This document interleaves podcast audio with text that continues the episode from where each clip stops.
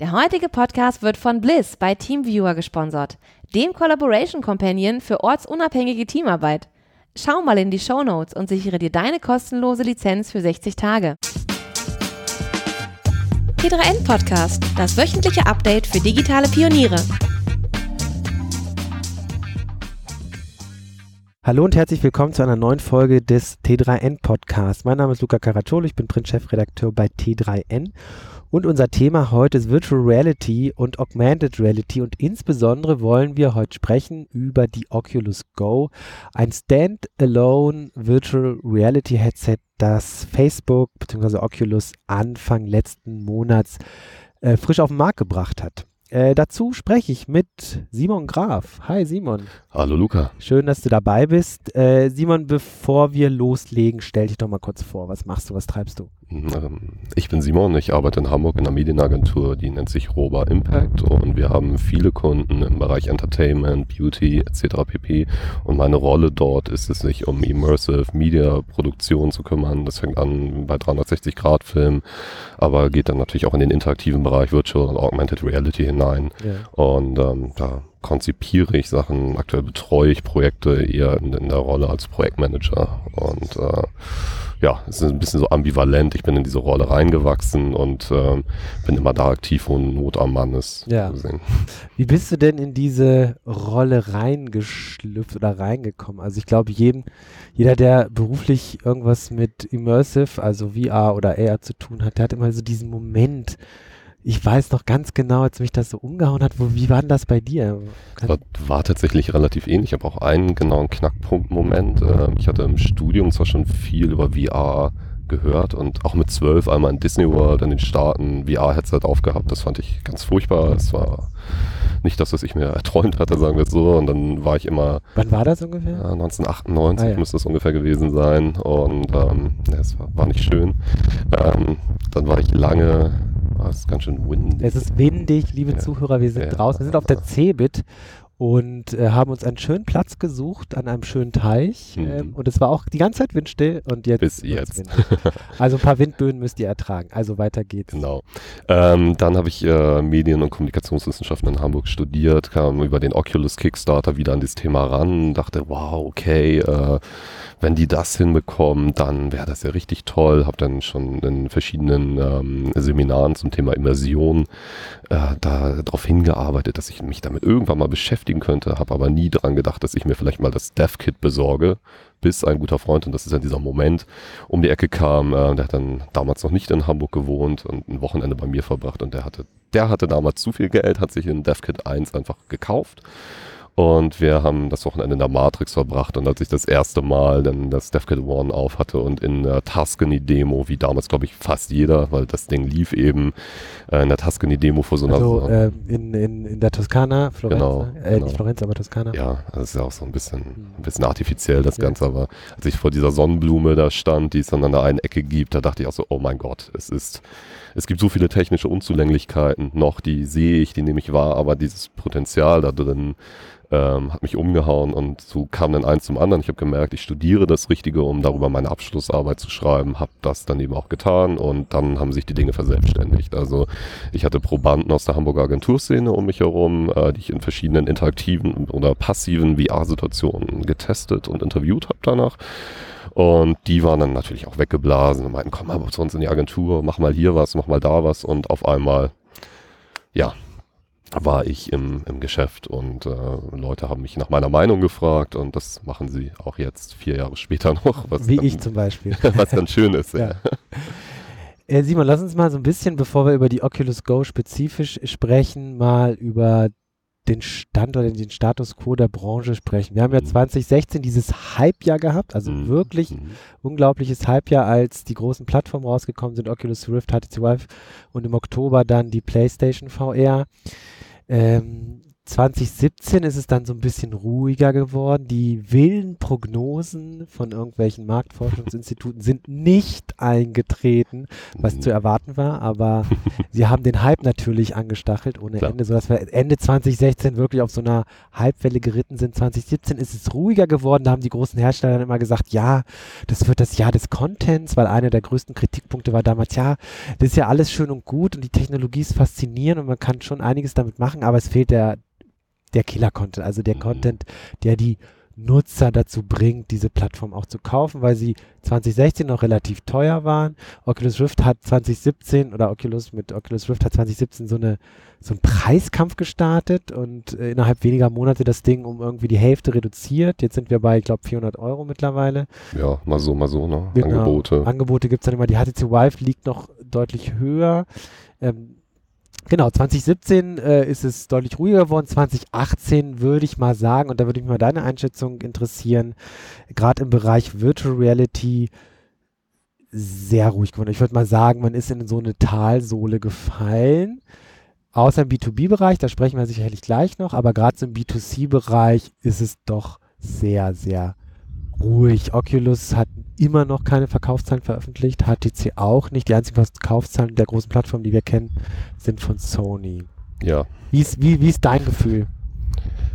Hm, sagen wir mal, ähm, ja, ist relativ schwer zum Reißen. Also grundsätzlich und, unterstreiche ich das, was du gesagt hast, dass wir da einfach so diesen Moment haben, wo jetzt gefühlt nicht viel passiert. Ähm, mein Gefühl dabei persönlich ist aber gar nicht so dramatisch. Also ich fand das relativ erwartungskonform. Also ich hätte mir natürlich gewünscht, dass die PSVR deutlich mehr einschlägt.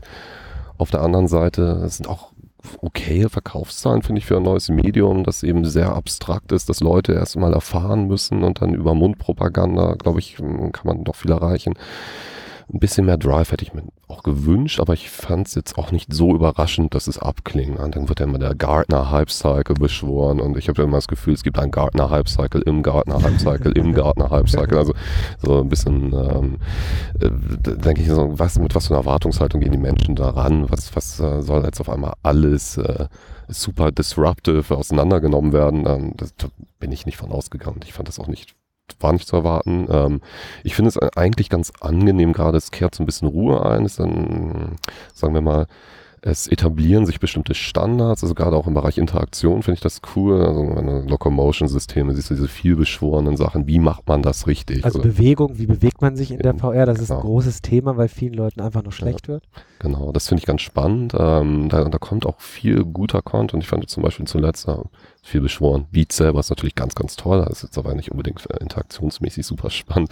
Ähm, Red Matter fand ich großartig. Äh, das ist auch so ein Space Adventure in VR. Wa- Was sich da so abzeichnet, finde ich ganz gut, ist, ähm, dass eben auch auf dieser Ebene geht, dass es ähm, so ein bisschen die Interaktionsoptimierung stattfindet in so einer relativ ruhigen Atmosphäre gerade, dass da nicht irgendwie 15.000 Vorträge zugehalten werden von Leuten. Also, dass sich das endlos wiederholt. Äh, so ein bisschen das Gefühl, dass man sich äh, immer um sich selbst dreht. Ich weiß nicht, wie viele Storytelling-Workshops ich schon gesehen habe und wenige davon brachten irgendetwas Neues rein. Also es soll jetzt gar nicht böse gemeint sein, aber ich, ich glaube, diese Ruhe tut der Szene, um das so zusammenzufassen, gerade mal ganz gut, um sich so ein bisschen zu konsolidieren und zu schauen, okay, so Spreu vom Weizen trennen vielleicht auch. Und im Corporate-Bereich passiert ja einiges. Also da gibt es spannende Use Cases, sowas wie VR-Training, Mhm. also was die Deutsche Bahn macht zum Beispiel, um, um ihr Personal zu schulen, am stehenden, um es nicht am stehenden ICE machen zu müssen, was sehr teuer wäre.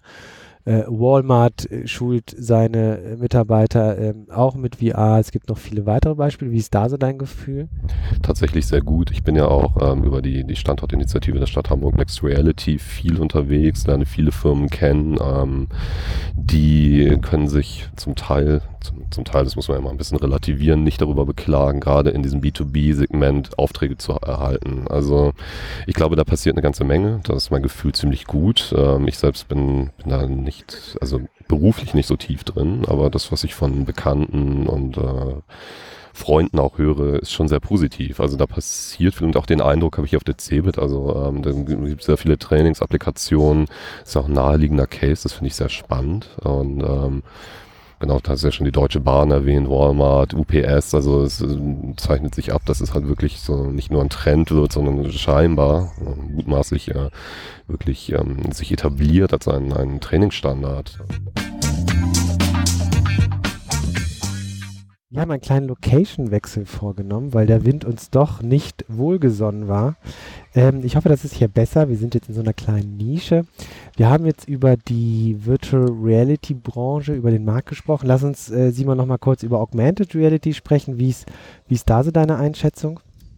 Ich glaube tatsächlich, ähm, dass äh, allein über AR-Kit und AR-Core, die ja seit letztem Jahr frei verfügbar auf dem Markt sind, äh, der Markt auch noch mehr Drive bekommen wird. Also Augmented Reality für Smartphone. Quasi. Genau, hm. genau. Also bei den Brillen haben wir nach wie vor das Problem, was die Endgeräte angeht. Ähm, die HoloLens ist jetzt auch nicht erst seit gestern auf dem Markt und hat noch keine, sagen wir mal, nennenswerte Konkurrenz. Die Meta 2 ist nett, hat aber viele technische Probleme, mit denen ich auch schon kämpfen durfte. Auf die Magic Leap bin ich gespannt. Also ich glaube, da kommt eine ganze Menge, aber ich sehe eben auch AR-Kit und AR-Core als, so ein, als eine Basis, um auch, sagen wir mal, zu experimentieren, hands-on, welche, welche Konzepte können funktionieren und natürlich ist es wünschenswert, das Ganze auf einer Brille zu haben, also das ist für mich auf jeden Fall das Nonplusultra. Ähm, aber ich finde es auch sehr spannend, was jetzt in, in diesem Feld AR-Kit passiert. Also gerade auch die, die berechtigte Frage, wenn ich folgende App, es gibt ein paar Spielchen, äh, zum Beispiel Jump'n'Run, äh, Plattformer, brauche ich die wirklich in AR? Was ist da der Mehrwert? Oder reicht es, wenn es einfach Spaß macht? Ähm, da einfach mal so abzugrenzen ähm, ist dieses Konzept sinnvoll. Ich glaube, das ist eine sehr, sehr spannende Phase. Die, die Schwelle gerade in der Produktion wurde ziemlich runtergesetzt. Also ich fand Euphoria vorher auch nett. Das ist auch ein Plugin zur VR, äh, eine Technologie zur Erstellung von AR-Content, äh, aber AR-Kit und AR-Core sind schon nochmal eine andere Nummer und sind ja auch sehr, sehr verbreitet jetzt. Äh, hast, hast du da so Anwendungen so aus dem Business-Bereich, die du spannend findest? Business direkt, also ähm, für mich sind da tatsächlich äh, die ganz klassischen Nummern, die Visualisierung von Produkten, also B2C-orientiert sehr spannend. Ikea zum Beispiel, das ist natürlich ein, Case, der sehr viel bemüht wird. Ähm, eins meiner absoluten Highlights ist, was habe ich gestern auch erst äh, eine Studentin, von der ich dir gerade erzählt habe, äh, gezeigt. Das ist immer noch diese, diese Repair-Anwendung von einem Kaffeevollautomaten von Reflect. Ähm, ist auch frei verfügbar im App Store. Ich, ich finde, es zeigt sehr gut, wie, wie so eine Fern, also so eine Fernwartung über Augmented Reality aussehen kann, auch auf dem Telefon. Dieses Konzept ließe sich natürlich auch übertragen auf eine äh, Augmented Reality oder Mixed Reality Brille. Das finde ich sehr spannend. Also so. jemand hält das Smartphone auf die Kaffeemaschine und wird kriegt bekommt angezeigt, wo er die nötigen Schrauben drehen muss, um genau. das Teil zu warten. In, in dem Fall ist es sogar ein bisschen Meta, weil die Kaffeemaschine selbst, also natürlich wäre sagen wir mal so, der reale Anwendungsfall wäre natürlich, meine echte Kaffeemaschine ist kaputt und dann möchte ich gezeigt bekommen, was ich tun kann, um das zu, zu reparieren. In dem Fall wird es Meta, weil die Kaffeemaschine ist natürlich ein AR-Objekt, die ist halt auch einfach äh, ein 3D-Modell, die da rein projiziert wird, um dieses Konzept zu veranschaulichen.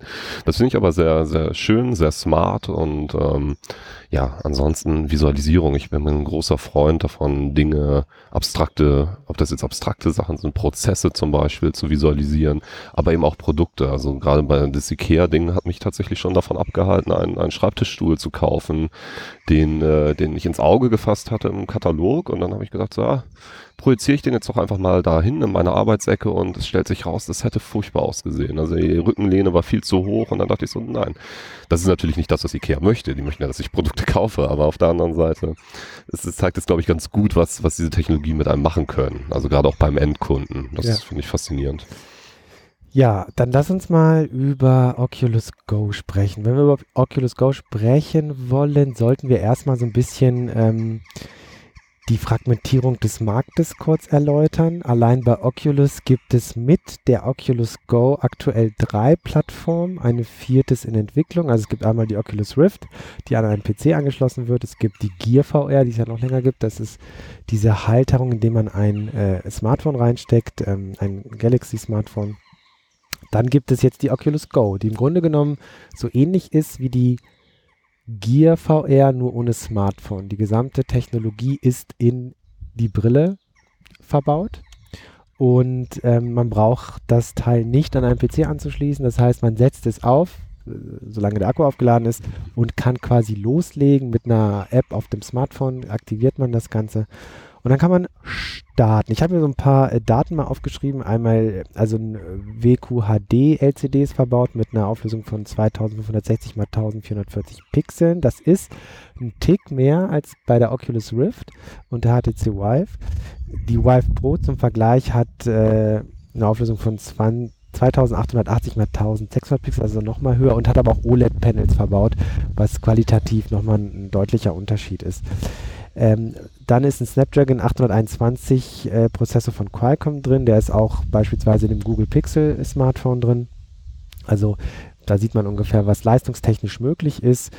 Ähm, jetzt ist das natürlich eine Brille, die schon einiges kann, aber in wesentlichen Punkten zurückstecken muss. Mhm. Was wäre das denn?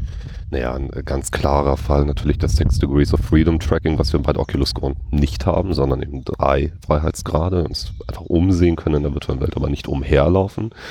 Das ist, ähm, gerade wenn man das von den High-End-Brillen wie Oculus Rift, HTC Vive und dem PSVR mit Abstrichen auch gewohnt ist, ähm, natürlich ein Rückschritt. Ähm, ich stelle mir aber auf die Frage, ob das vielleicht nicht ein vermeintlicher Rückschritt ist. Also es gibt genug Nutzungssituationen, wobei ich das lustig fand, dass wir uns gestern unterhalten haben, dass mhm. äh, das bei dir Unwohlsein auslöst, mhm. dass diese die Möglichkeit, sich an den virtuellen Content heranzulehnen oder einfach diese, diese Nuancierung, diese feinen Bewegungen eben nicht übertragen werden, die man im Alltag Alltag ausführt, ähm, dass es bei dir zu so einem Unwohlsein führt und ähm, ich bei mir zum Beispiel gar nichts auslöst. Also ja, weil ich, ähm, ich erwarte dann beispielsweise, dass, wenn ich jetzt meinen Kopf nach vorne strecke, da, da, dass das Tracking so funktioniert, genau. dass das in der virtuellen Realität auch passiert tut es aber nicht. Genau, genau. Weil ich so gewohnt ja. bin von ähm, der Oculus Rift oder der PlayStation VR, ähm, ist es an der Stelle total merkwürdig. Genau.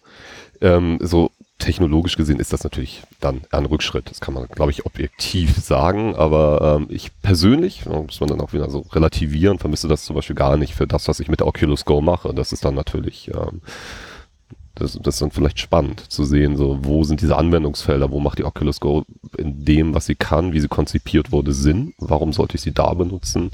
Was sind dann vielleicht sogar Vorteile, nämlich diese Unabhängigkeit. Ich bin nicht mehr an ein Kabel gebunden, ich bin sehr flexibel.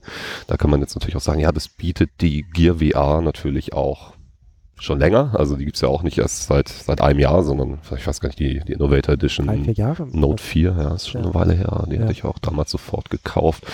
Ähm, ja, das, das stimmt natürlich auch. Das, das gab es in der Form tatsächlich genau so, mit dem Controller und allem drum und dran. Aber ähm, es ist wirklich ein unglaublich befreiendes Gefühl, nicht dauernd sein Telefon irgendwo reinstecken zu müssen, zu wissen, der Akku für das Telefon, das man dann vielleicht beruflich, privat, wie auch immer, Social Media Opfer wie ich nutzt, äh, äh, dass das unangerührt bleibt und man einfach ein Device hat, was wirklich genau für diesen einen Anwendungsfall, nämlich kurz und das ist dann schön, diese Geschwindigkeit in VR gehen zu können. Das, das fasziniert mich daran ungemein. Also es, ich hatte es tatsächlich nicht erwartet. Ich habe relativ lange mit mir gerungen, ob ich die Oculus Go kaufen sollte, weil ich auch Entwickler kenne, die dann Development Kits hatten, die noch so ein bisschen abfällig meinten, das ist ja nur ein S7, so quasi. So leistungstechnisch war so, ja, okay.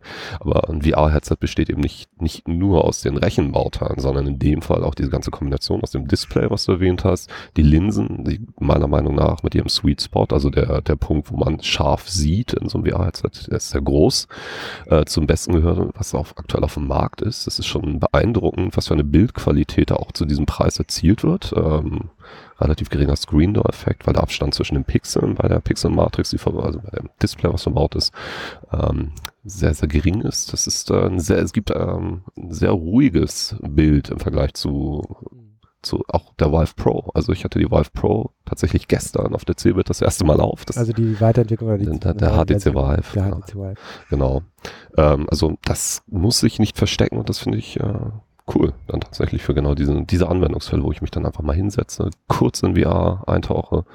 Ist, äh und kein Kabel, ne? Genau. Also kein Kabel, PC hochfahren, das Ding aufsetzen. Das Kabel ist ja etwas, was dermaßen nerven kann. Also ähm, gerade wenn man so einen Tick länger in der VR ist und dann wird man immer wieder zurückgerissen, weil man weiß, ah, ich kann jetzt nicht so weit gehen oder das Kabel verdreht sich.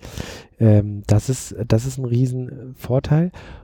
Und wir müssen über die Audiolösung sprechen. Das ja. total spannend. Also, als ich das Ding aufgesetzt, also kurz zum Verständnis, das ist ja ein Standalone-Headset, kein Kabel, nix und es hat auch keinen Kopfhörereingang. Und dann fragt man sich sofort, und es hat auch keine Kopfhörer verbaut, man fragt sich sofort, beziehungsweise klassische Kopfhörer, die dann. Äh, Kopfhörereingang hat es aber. Ach, hat's, okay, ja, ja, das perfekt. wäre sonst den, auch traurig. Den, den, den habe ich nicht gesehen. Aber den braucht man gar nicht. Genau. Weil ähm, ich weiß gar nicht, wie genau sie das technisch gelöst haben, aber wenn man das Teil aufsetzt, man hat keine Kopfhörer an den, ähm, an den Ohren wie bei der Oculus Rift Mhm. beispielsweise und trotzdem hört man. Und zwar ziemlich gut. Das äh, hat mich auch wirklich umgehauen, als ich das Ding dann eben doch bestellt hatte, weil ich äh, natürlich hands-on-mäßig da unterwegs bin ähm, und das angeworfen habe und dieser erste, dieser Startsound, ich kann den gar nicht nachmachen, sonst würde ich es jetzt tun, ähm, der hat mich äh, allein schon diese Fülle, man konnte das so im Raum orten, irgendwie, äh, das ist faszinierend. Ich glaube, die Kopfhörer, äh, die, die Lautsprecher sind in den Halteangeln für den Strip verbaut, so dass sie halt auch relativ nah äh, am Ohr sind und der Effekt, der dadurch erzeugt wird, ist schon mega spannend. Vor allem, man ist nicht, zumindest akustisch, nicht abgeschirmt vom Rest der Umwelt. Das hat mich auch fasziniert. Gerade wenn da doch mal jemand reinkommt und mit einem redet, kriegt man das mit. Und ähm, was ich unglaublich faszinierend fand, in, in verschiedenen äh, Videos mit Spatial Audio oder Binaural Audio, also wirklich der, der physikalisch korrekten Aufnahme von Audio im Raum, ähm, hatte ich teilweise das Gefühl, dann wurde eine Tür zugeschlagen. Ich dachte in diesen Momenten wirklich, dass in meinem Zimmer irgendwie das, das Fenster zuschlägt oder so. Das, das habe ich in der Form, weil man sonst ja sehr isoliert ist, diese natürliche Wahrnehmung der Akustik, der virtuellen Akustik, das hat mich wirklich umgehauen. Also da dachte ich so, okay, hatte ich nicht, äh, gar nicht mit gerechnet, auf gar keiner Ebene. Das erste, was ich gemacht habe, war, äh, mir ständig an die Ohren zu fassen, weil ich dachte, da ist doch nichts. Wie kann das sein, dass da Audio in so einer Qualität in mein Ohr gelangt, ohne dass ich es an der Brille sehe. Ja. Äh, Das fand ich, also das fand ich schon sehr faszinierend. Ja, und was dann auch offenkundig wird, so gerade wenn man dann, das hören natürlich die Leute um einen herum auch. Also es ist nicht so, dass äh, nicht in der gleichen Intensität wird der Sound von, von Leuten im gleichen Zimmer wahrgenommen. Aber ähm, um den eben nicht zu stören, nehme ich natürlich doch Kopfhörer. Also gerade wenn meine Freundin dann irgendwas anderes macht, ich oder ich unterwegs bin und niemanden belästigen möchte mit dem Sound. Was mir dann so klar geworden ist, ist, dann hatte ich doch Kopfhörer auf, wie unbequem das dann am Ende doch ist. Die drücken dann gerade als Brillenträger, dann drückt da irgendwo der Bügel drauf und ach, furchtbar. Und äh, das ist unglaublich, das, das macht das ganze Device wieder so viel einfacher, also diese gesamte Einfachheit. Es ist äh, Wahnsinn. Also, wie gesagt, ich hatte Vorbehalte, aber Wir unterbrechen kurz für einen Hinweis zu unserem heutigen Sponsor. Deine Teams sitzen nicht im selben Büro oder nicht einmal in derselben Stadt? Mit dem Bliss Collaboration Companion von TeamViewer bleiben Teams auf der ganzen Welt stets im Kontakt. Per Video, Audio, Chat oder Bildschirmübertragung. Ob auf dem Desktop oder mobilen Endgeräten. Das Tool sorgt für einen schnellen Zugriff auf alle deine TeamViewer und Bliss-Kontakte. Du brauchst keine anderen Tools mehr. Egal ob für Gruppenchats, 1 zu 1 oder große Meetings mit bis zu 300 Teilnehmern sowie Sprachanrufe. Mit Bliss kommunizierst du schneller, einfacher und in bester HD-Qualität, egal wo du bist. 90% der Fortune 500 Unternehmen verlassen sich bereits auf TeamViewer, um ihre Kollegen über alle Plattformen und Geräte hinweg zusammenzubringen. Mehr Infos zum Featureumfang bekommst du auf bliss.com. Du möchtest Bliss für 60 Tage kostenlos ausprobieren? Dann schreibe eine E-Mail an sales at bliss.com mit dem Betreff T3N. Ich finde, die Oculus Go zeigt ja auch generell, so die, wenn man sich die technische Entwicklung anschaut, je, je, je besser man so eine Brille machen will, auf der einen Seite ähm, verstärkt man wieder die, die, den Leistungszuwachs, die eine der eine solche Brille zugeführt werden muss. Und ähm, hier ist es ja im Grunde genommen der Versuch, alles wegzunehmen, was vermutlich noch erträglich ist. Ähm, das, was ich persönlich am meisten vermisse, ist tatsächlich das Positional Tracking, äh, was raus ist. Aber ansonsten, zumal auch der Preis für 200 Euro, ich glaube, die 32 Gigabyte Version, die 64 Gigabyte Version kostet 220 Euro, also nicht so diese 200 Apple-Zuschläge. 220 die kleine und 270 die große. Ach so rum, Ja, ja, okay, aber das nicht die sind- 100 Euro Apple-Zuschläge, ähm, sondern durchaus noch human. Und ähm, ja, also ein Gerät, was ich denke mal so für den schnellen Gebrauch eigentlich fast ideal ist. Mhm. Ja, das würde ich absolut unterstreichen. Und gerade auch der, der Preis ist ein Thema, das habe ich gemerkt. Sagen wir es so, in meinem Umfeld habe ich über die letzten Jahre viele, viele Menschen mit Virtual Reality, sagen wir mal, belästigt. Ähm, die Leute in meinem Umfeld wissen, dass es das gibt, also ob das jetzt Kollegen oder Freunde sind und fanden es auch immer toll, aber nie so toll, dass sie losgegangen wären. Oder einige wenige natürlich haben dann auch eine Oculus Rift gekauft, aber bei vielen Leuten ist dann das ganze Thema Preis für den Computer, für die Brille, das, die Gesamtinvestition für die Frage, mache ich das jetzt wirklich regelmäßig, spiele ich damit, ein riesen Upturner. Das ist äh, nachvollziehbar, ist auch ja, wirklich total legitim. Was mich dann aber gewundert hat, ist jetzt über die Oculus Go haben mich auf einmal sehr viele Menschen wieder angeschrieben, so taugt das Ding was, kann ich das benutzen und haben sich zum Teil auch als Spontankauf einfach geholt, weil sie dann VR doch schon toll fanden, aber diese finanzielle Hemmschwelle, die dort ist, ähm, dann doch eine riesige Rolle spielt für viele, viele Menschen da draußen. Wobei ich da glaube tatsächlich, dass man ein bisschen vorsichtig sein muss, weil das, was da probiert wurde, läuft hm. in der Regel ja dann nicht auf der Go. Ne? Also das haben, erwarten die wenigsten, ja. glaube ich. Also das, das, ist natürlich, das ist jetzt wieder meine Filterblase. Ja. Natürlich die Menschen im, in meinem Umfeld sind da ein bisschen aufgeklärter wahrscheinlich als, sagen wir, Heinz Müller, der jetzt zu Saturn geht und die mitnimmt. Ähm, da ist dann aber auch die Frage, Genau, das muss man vorsichtig anschauen, wie sich das jetzt auch die nächsten Monate entwickelt, wie Erwartungshaltung, wie wird dieses Gerät allgemein angenommen. Ich beobachte das ja auch sehr, sehr stark auf uh, Social Media oder im Reddit, äh, wie die Reaktionen da sind. Und ähm, insgesamt scheint es ganz gut zu sein, was man ja dann in der eigenen Filterblase der, der vermeintlichen Techno oder der technologischen Überlegenheit äh, gerne vergisst, ist, dass viele, viele der, der Kunden oder potenziellen Kunden da draußen ja noch gar nicht diese High-End-Lösung kennen. Da gibt es ja auch immer mal wieder irgendwelche Studien zu, in den USA haben so und so viel Prozent der Bevölkerung noch nie von VR überhaupt gehört. Das war schreckend hoch, weil es auch schon, muss ich, will da meine Hand jetzt auch nicht für ins Feuer legen, aber vor etlichen Monaten waren das äh, vielleicht 30 Prozent der US-Bevölkerung konnten mit dem Begriff überhaupt was anfangen. Also ähm, diese Erwartungshaltung kommt ja meist aus, aus der, sagen wir mal, aus der sehr spitzen Zielgruppe der Leute, die sich mit diesem Thema schon intensiv beschäftigen. Das ist zumindest so meine Einschätzung.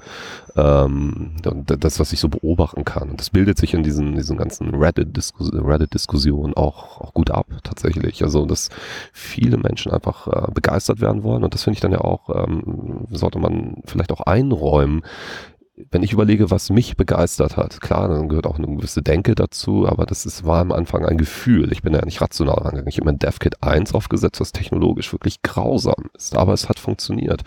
Warum soll ein Three Degrees of Freedom Headset nicht auch andere Menschen erstmal begeistern und in diese, in diese Thematik generell reinholen? Das ist äh, einfach ein Punkt, den ich ähm, gerade in, in den fachkundigen Diskussionen äh, häufig vermisse. Also diese, dieses Zugeständnis an, ja klar, es ist kein perfektes Gerät, aber es kann etwas bewirken, es kann eine Dynamik entfachen und ich würde mir natürlich wünschen, dass es so ist und auch andere mitziehen, HTC mit der Vive Focus, was dann wieder ein bisschen mehr Premium ist und dein Tracking dann hat, was du vermisst. Genau, hast du die schon mal ausprobiert? Das wäre die HTC Vive Focus, hat im, ist auch ein Standalone-Headset und hat im Unterschied ähm, zur Oculus Go ein Positional Tracking verbaut über interne Kameras. Mhm. Wie gut funktioniert das?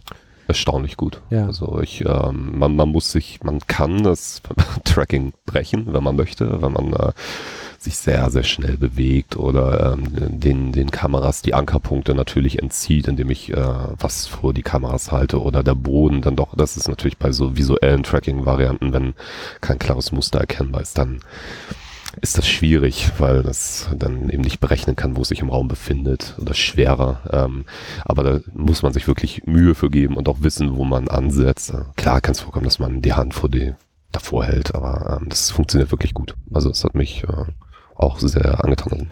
Das ist auch ein Stück weit das, ähm, was äh, Oculus auch mit der Santa Cruz entwickelt, ein Standalone-Headset, was dieses Positional Tracking zusätzlich hat, also die Möglichkeit, sich im Raum zu bewegen. Nochmal ganz kurz vorher, ähm, was Software angeht für die Oculus Go, äh, da soll es bis zu 1000 Apps mittlerweile schon geben. Das kann nur funktionieren, das hatten wir auch im Vorgespräch das Thema, wenn die Gear VR Apps sozusagen auch für Oculus Go funktionieren. Mhm.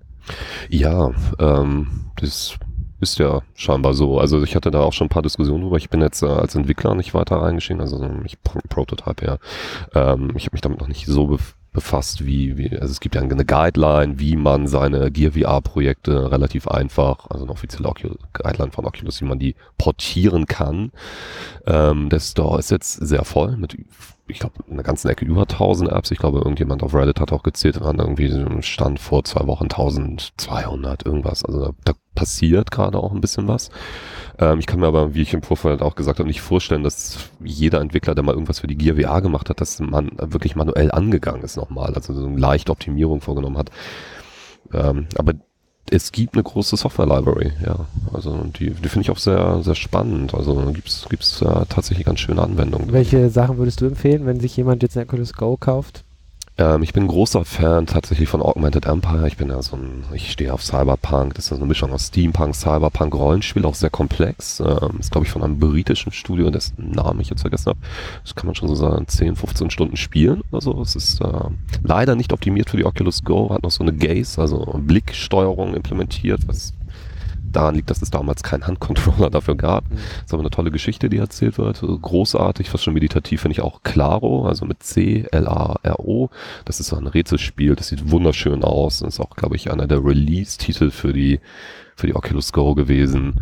Und dann Horrorspiele, Dead Circle, da gibt's jetzt auch noch ein Prequel, glaube ich. Das habe ich, da habe ich mich noch nicht dran getraut. Also das, was ich auch oft höre, dass es da ja gar keine Spiele für gäbe. Natürlich sind wir da nicht auf dem Level, wie es bei der Oculus Rift oder HTC Vive ist, also bei den High-End-Geräten. Aber es gibt schon ein paar sehr schöne, ambitionierte Projekte auch in diesem Bereich. Also. Wie schätzt du denn ein, ähm, inwiefern das jetzt für Unternehmen interessant ist, die ja durchaus schon, das haben wir vorhin schon gehabt, äh, VR einsetzen, um beispielsweise VR-Training, also Trainings äh, durchzuführen, aber auch auf Messen, um, um Visualisierungen zu zeigen und so weiter. Ähm, glaubst du denn, dass so eine Oculus Go, die ja in, im Handling viel einfacher ist, also wenn ich mir jetzt so eine Messe wie die Cebit vorstelle und da muss dann nicht mehr ähm, der Rechner mitgebracht werden. Gut, man hätte bisher die Gear VR nehmen können, das passiert auch viel. Ähm, aber jetzt so eine Oculus Go, dass sich da nochmal irgendwie was, was ändert im Sinne von, dass, dass da vielleicht noch mehr VR für sowas, für solche Zwecke eingesetzt wird? Ich, ich finde, man sieht das auf der Cebit ja ganz gut. Also ähm, sehr viele der, das sind natürlich auch viel 360 Grad Inhalt oder so Bege Begehungsgeschichten, ähm, wäre auch alles schön, das sind ja sehr valide Cases. Ähm, die werden ja hier gerade auch viel auf der Oculus Go gezeigt. Also wenn du da mal rumläufst, dann ist nicht nur Facebook mit dem Oculus Stand da und hat das Produkt da schon äh, genutzt, sondern es ist ähm, schon gut unterwegs und ich kann es auch nur unterschreiben. Diese Einfachheit macht es auch auf der Ebene sehr viel leichter. Ich habe ja auch selbst viele Workshops gehalten und damals also auch viel mit der Gear VR und da kommen so viele Probleme mit rein. Dann eben das Telefon muss so aufgeladen sein. Natürlich, okay, Oculus Go muss auch aufgeladen sein. Mhm. Ähm, man muss den Screen sauber machen, dann äh, hakt doch mal der USB-C oder Micro-USB-Connector. Das haben wir auch häufiger gehabt, dass es dann nicht funktioniert. Also man nimmt all diese Hürden weg und nicht, nicht jedes, sagen wir mal, nicht jeder an einem Messestand ist natürlich so geschult, dass er da auch mit diesem Problem umgehen kann sofort. Also das ist ähm, manchmal eine wirklich furchtbar hakelige Angelegenheit gewesen und gerade auch das Thema Überhitzung dieser Geräte. Gerade das ist das eine, eine Kerngeschichte, die ich ja noch, noch mal zu Augmented äh, Empire, diesem Spiel, was man sehr lange spielen kann, aufzuschließen.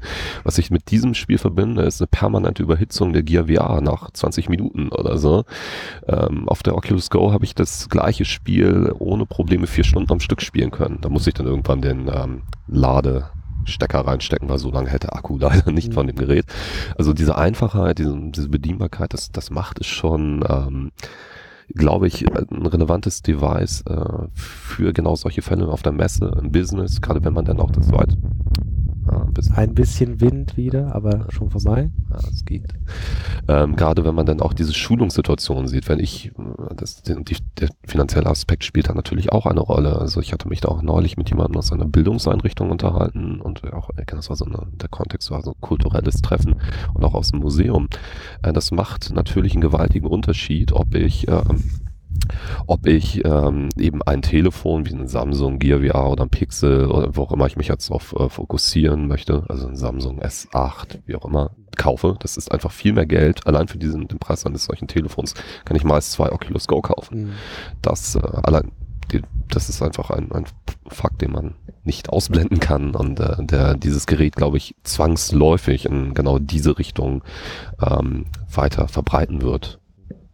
Und wenn wir abschließend nochmal so ein bisschen ähm, über die Zukunft sprechen, ähm, ich war lange Zeit, muss ich sagen, skeptisch, was die Oculus Go angeht. Ähm, ich habe sie auch zum Testen da gehabt, habe sie wirklich maximal eine halbe Stunde getestet. Nun bin ich aber jemand, der viel, viel schon ausprobiert hat und viele Headsets, eine Oculus äh, Rift und eine PlayStation VR äh, einfach zu Hause hat. Ähm, ähm, ich, ich will gar nicht sagen, ich war enttäuscht, aber für mich war es jetzt halt absolut nichts Neues, sondern einfach mal, ich habe, ich bin auch nicht mehr, ich bin schon zu voreingenommen, als um, um die Oculus Go irgendwie neutral bewerten zu können. Auch ist zwar mein Job als Journalist, aber wenn man schon so viel gesehen hat und dieses Positional Tracking zum Beispiel gewöhnt ist und dann plötzlich ist, kann man sich nicht mehr im Raum bewegen, war für mich schon so, so ein Rückschritt. Ähm, ich habe auch mein Umfeld schon längst angesteckt und denen äh, alles gezeigt mit Positional Tracking, also mit der Rift oder der PlayStation VR. Auf der anderen Seite, das, was du gesagt hast, man muss ja versuchen, aus seiner Blase rauszugehen und distanziert auf dieses Produkt zu schauen. Und ähm, wie, wie schätzt du denn ein? Also welchen Impact kann es generell für den Virtual Reality Markt haben? Also einmal diese Idee, da haben wir ja gerade schon drüber gesprochen, dass man das Ding jetzt einfach aufsetzt. Mhm. Also es liegt auf dem Tisch, man setzt es auf und trifft sich vielleicht mit jemandem in Oculus Rooms. Das ist so ein virtueller Raum, in dem man sich mit anderen Leuten treffen kann oder probiert das ein oder andere aus. Ähm, glaubst du, dass die Oculus Go dazu beitragen kann, dem Markt so einen neuen Impuls zu geben? Das glaube ich schon. Also generell bin ich ein großer Freund von Bewegung und Wettbewerb. Also das, ähm, man, man merkt ja, da werden neue Zielgruppen erschlossen. Also wenn man dann rausgeht und sich das anschaut und meine Lieblingsanalogien sind dann, das ist das iPad der VR. Das ist natürlich nun, ne, warten ja. wir mal ab. Allerdings äh, kann ich das auf der einen Ebene unterstreichen, wo ich dann sagen würde, ähm, ich hatte tatsächlich, ähm, das, das habe hab ich auf Reddit gelesen, ich sollte vielleicht manchmal auch woanders hingehen. Aber Reddit ist schon ganz, ist, ganz, ist schon ganz geil. Ne? ja, ähm, tatsächlich hat mich die Oculus, äh, Oculus Go äh, in vielerlei, äh, vielerlei Hinsicht ist übertrieben, aber äh, wirklich auch an mein erstes iPad. Ich habe damals 2010, äh, wo sich auch viele Leute drüber lustig gemacht haben, das ist ja nur ein großer iPod Touch. Ne? Ähm, ich habe mir das Ding gekauft, damals zu meinem ähm, mageren Studentengehalt, aber ich wollte es unbedingt haben, Technologie. Und ich hatte ein sehr ähnliches Gefühl, nämlich auf einmal, damals war es eben das Internet, war auf einmal at my fingertips. Ich konnte dann einfach, das Ding lag auf dem Sofa, der Akku hält ja auf super lange, das ist bei der Go, wie gesagt, leider nicht so. Aber ich konnte einfach, ich musste nicht mehr ein Notebook aufklappen, Windows hochfahren oder hoffen und beten, dass der Notebook-Akku vom letzten Mal im Standby noch funktioniert. Das Smartphone, das ich damals hatte, hat vielleicht auch eine Rolle gespielt, HTC Magic, glaube ich, ist ein furchtbares Gerät gewesen, darauf hat Surfen keinen Spaß gemacht. Das hat eine, das Internet ähm, sehr viel, äh, sagen wir mal, also ich bin ja ewig im Internet unterwegs, aber es hat es nochmal anders gemacht, was, was diese, die, den sagen wir mal, Konsum angeht. Das war faszinierend. Und ein ähnliches Gefühl hatte ich dann tatsächlich bei der Go. Also als ich diesen Satz gelesen habe, das ist, this is the iPad of VR. Ähm, das ist ein Gefühl, das ich in dem Moment auch geteilt habe. Also es ist auf einmal, es lag, so wie damals das iPad da lag, liegt jetzt ist eben die Oculus Go da, ich kann es aufsetzen, easy. Ähm, das, das fasziniert mich schon. Also es ist offensichtlich, ich glaube, man hört das raus. Mhm. Ja. Ja. Genau, und ich glaube, das, das bringt auf jeden Fall Bewegung in den Markt und ich, ich hoffe sehr, dass auch diese Premium-Upgrades, ja, so tituliert HTC das ja gerne in der offiziellen äh, Kommunikation, so, dass die, die, die Leute bei HTC hoffen ja ist wahrscheinlich auch, dass man sich dafür interessiert und dann sieht, okay, aber jetzt wäre das ja schon noch geiler, wenn ich World Scale Tracking, also eben so rum, frei rumlaufen kann, wenn ich das habe. Und dafür bereit sind, natürlich ein bisschen mehr Geld auszugeben. Und gerade Oculus Santa Cruz, darauf bin ich auch super gespannt. Ich habe jetzt hier auf der Cebit auch die Pico Neo, das ist ein direktes Konkurrenzprodukt zur, ähm, zur HTC Vive Focus ausprobiert. Und die hat ja auch schon Hand Six Degrees of Freedom Control. Also ich kann dann mit der virtuellen Welt interagieren. Das ist noch ein bisschen hakelig, hat eine Latenz, zieht nach, ist noch nicht ganz da, wo es hingehört, aber das wird, glaube ich, auch nochmal ein Gamechanger. Und äh, wenn das dann preislich auch in so einem vertretbaren Rahmen ist, kann ich mir schon vorstellen, dass jetzt vielleicht auch Oculus Go als Wegbereiter da Köpfe öffnet mhm. für den, sagen wir mal, durchschnittlichen Konsumenten, der dann vielleicht manchmal auch gar nicht mehr möchte, als im Zug oder Flugzeug Netflix zu gucken oder mhm. dergleichen oder mhm. im privaten Kino zu sein. Ja. Habe ich auch oft gehört, den Case. Ja, also das kann ich mir nicht vorstellen, Netflix äh, mit so einer Go zu gucken. Hast du noch nicht? Nee. Mach mal. Reizt mich auch null, muss ich sagen. Ja, okay. Also, äh, ich habe das tatsächlich vor etlichen Jahren auch noch auf der Gier gemacht, Ja. äh, im Krankenhaus. Das war, das war, äh, Okay. hat gut funktioniert. Ähm, und damals war die Auflösung auch noch viel schlechter. Also es ist dann schon sehr angenehm, gerade wenn man in so beengten, vielleicht auch manchmal unangenehmen Situationen ist, wo man fliegen, fliegen ist. Also gerade als großer Mensch, wie ich einer bin, ist das äh, manchmal nicht so angenehm. Ja. Ähm, das öffnet dann eben die, man, Den Raum. Genau. Und das ist, Raum. das ist faszinierend. Ja. Und ähm, gut, Netflix hat keine Download-Funktion auf der Oculus Go, deswegen ist das für solche Situationen eher schwierig. Ja. Aber man kann ja seine eigenen Media-Sachen aufschmeißen und hat dann ein eigenes Kino. Also das ist alles möglich. Und ähm, ich mache das auch nicht regelmäßig, äh, aber ich verstehe, warum Leute das tun. Also mich persönlich reizt es auch nicht so mega. Also wenn die Situation es gebietet, gerne. Aber ja, ja. ansonsten. Also ich bin, ähm, ich bin, ich bin ein bisschen skeptisch, was die Oculus Go angeht. Ähm, ich glaube tatsächlich, der, der, also ein richtiger Gamechanger könnte tatsächlich sowas wie eine Oculus Santa Cruz sein. Also der Prototyp, den Oculus, wann war das? Ende 2017 auf der Letztes Jahr auf der Connect. äh, Oder, oder war schon vorgestellt hat. 2060? Gute mein, Frage. mein, Zahl, mein Gefühl Ja. ist gerade durcheinander, tatsächlich. Ähm, auf jeden Fall ist es das, ähm, äh, die Version, die sozusagen das, das Pendantstück ist zur HTC Focus, also eine Brille, die ähm, unabhängig ist, also Standalone auch, ohne Anschluss am PC und die aber auch dieses Positional Tracking hat.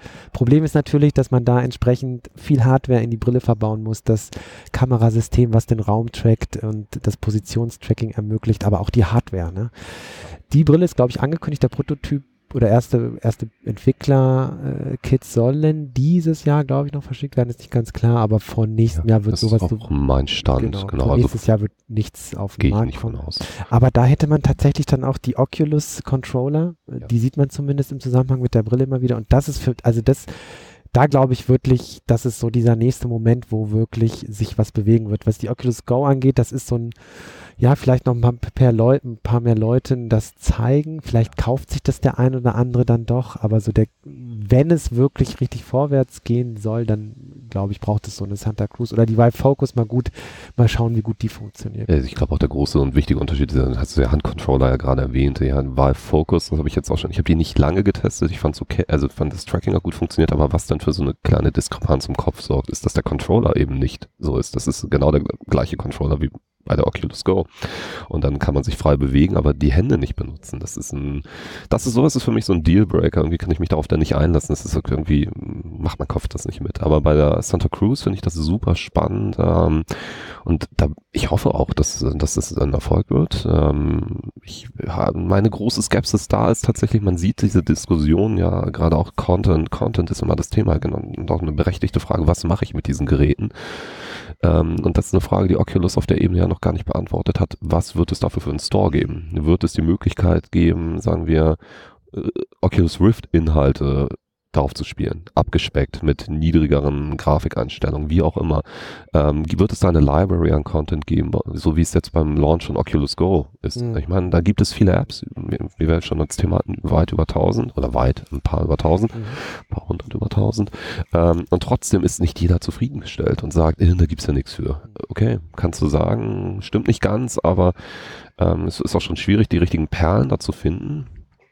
Ich hoffe, dass es äh, Santa Cruz schafft, auch etwas zu liefern. Das ist ein großes Problem. Ich glaube auch bei der Vive Focus, die jetzt ja auch in, in der westlichen Welt launchen soll und in China ja schon eine Weile auf dem Markt ist.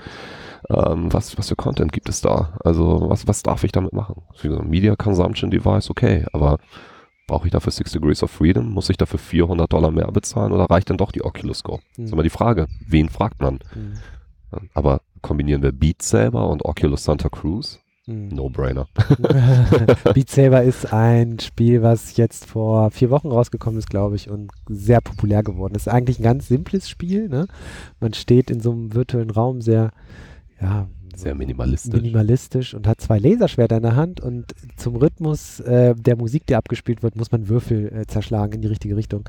Um es ganz kurz zu machen, ist ein, äh, macht total Spaß. Ähm, ich habe mich schon beim Schwitzen erlebt, ähm, aber funktioniert mit der Oculus Go nicht, weil man dafür Positional Tracking Genau, das, äh, braucht. das geht so und nicht. ähm, Beat Saber mit der Oculus Santa Cruz ähm, ist, also ich glaube, das ist, äh, das ist ein Party-Highlight wäre das, weil du dann kabelfrei durch die Gänge springen kannst. Und das ist bei mir, ich habe nicht so viel Platz bei mir im Arbeitszimmer und ich, ich habe ich hab schon mal einen Bildschirm weggehauen, ja, weil man da richtig, das, das Fiese ist, je, je stärker man diese, diese Würfel zerschlägt, desto mehr Punkte bekommt man. Also Ja. ist man da am Rumfuchteln so doll und ich habe schon so ein, zwei, drei Sachen umgeschmissen ähm, und so eine unabhängige, also eine Standalone-Brille würde das Ganze schon sehr vereinfachen.